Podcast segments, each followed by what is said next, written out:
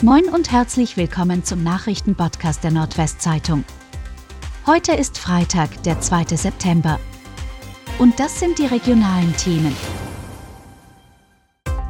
Spritpreise übersteigen 2-Euro-Marke. Im ganzen Nordwesten sind die Spritpreise in der Nacht auf Donnerstag auf über 2 Euro pro Liter gestiegen. Am Donnerstag endete nach drei Monaten der sogenannte Tankrabatt. Die Senkung der Energiesteuer von etwa 30 Cent pro Liter Superbenzin ist seit dem 1. September aufgehoben.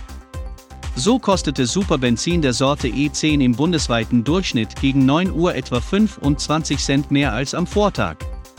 Beim Diesel gab es demnach ein Plus von etwa 10 Cent. Die Spritpreise waren in den vergangenen Wochen bereits deutlich angestiegen. EMA gibt Weg für angepasste Impfstoffe frei. Ein Expertenausschuss der Europäischen Arzneimittelagentur EMA hat den Weg für zwei an die Omikron-Variante angepasste Corona-Impfstoffe freigemacht. Das teilte die EMA am Donnerstagnachmittag mit.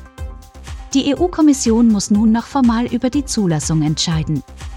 Damit wird wahrscheinlicher, dass auch in Niedersachsen voraussichtlich ab dem 12. September mit den Impfungen mit dem neuen Impfstoff begonnen werden kann. Zwei Kälber in Friesland gerissen. Nach wiederholten Wolfsrissen in Ostfriesland hat ein Landwirt nun auch zwei gerissene Kälber in der Nähe von Sandel in Friesland gefunden. Er entdeckte die beiden toten Tiere am Donnerstag bei einem Kontrollgang über die Weiden.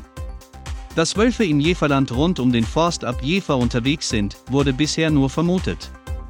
Die beiden gerissenen Kälber erhärten nun unter Landwirten den Verdacht. Ob es sich bei Sandel tatsächlich um Wolfsrisse handelt, wird zeitnah eine Untersuchung der Landwirtschaftskammer Niedersachsen ergeben.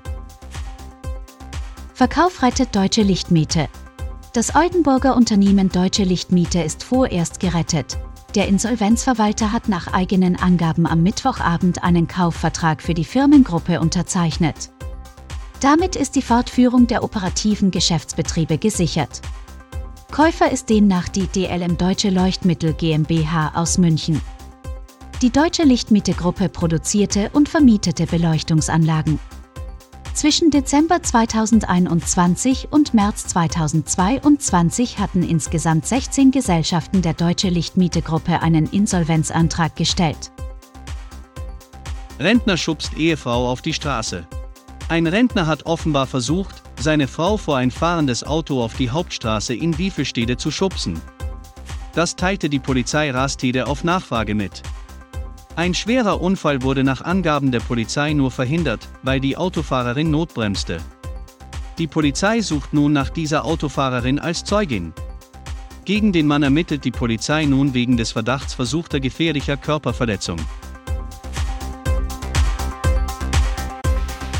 Und das waren die regionalen Themen des Tages. Bis Montag.